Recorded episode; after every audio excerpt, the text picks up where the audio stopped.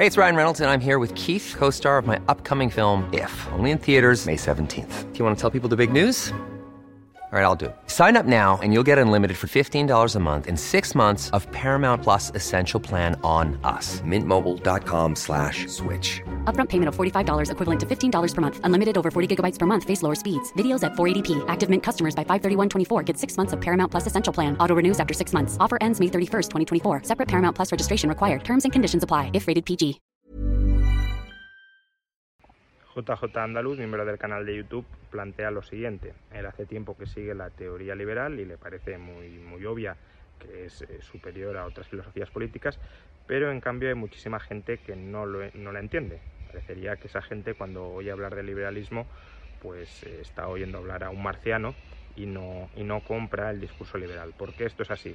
Bueno, evidentemente este es un debate muy amplio. ¿Por qué esto sucede? Hay muchas explicaciones posibles. La primera es que los liberales nos estemos explicando mal, que en parte es posible. La segunda es que el liberalismo no sea intuitivo y precisamente porque no es eh, intuitivo cuesta mucho que los ciudadanos lo, lo entiendan.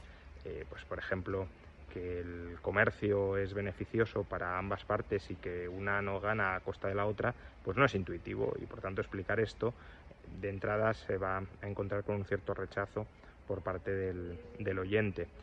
Y, en tercer lugar también puede suceder que, que haya un sesgo muy fuerte del statu quo. Hoy no vivimos en el liberalismo, es muy complicado imaginar porque no lo palpamos en nuestro día a día cómo sería una sociedad liberal y por tanto la gente que suele tener un cierto sesgo conservador suele defender lo que hay mientras lo que hay más o menos funcione pues no compra el discurso liberal porque no visualiza cómo funcionaría el liberalismo y es lógico que no lo visualice, es decir, cómo funcionaría la sanidad totalmente privada, pues podemos eh, lanzar hipótesis sobre ello, pero, pero no, no, no, convivimos con ella en nuestro día a día.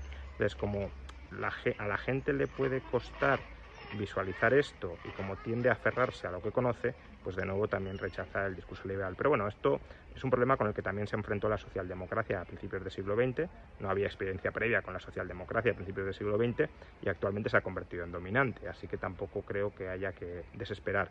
Hay que perseverar en la batalla de las ideas para que éstas terminen penetrando, para que se hagan cambios políticos que abran espacios de libertad y que conforme se vaya experimentando con esos espacios eh, más libres, la gente pues, interiorice el funcionamiento de los mercados libres, de las sociedades libres e independientes del poder político y termine pidiendo más y más libertad.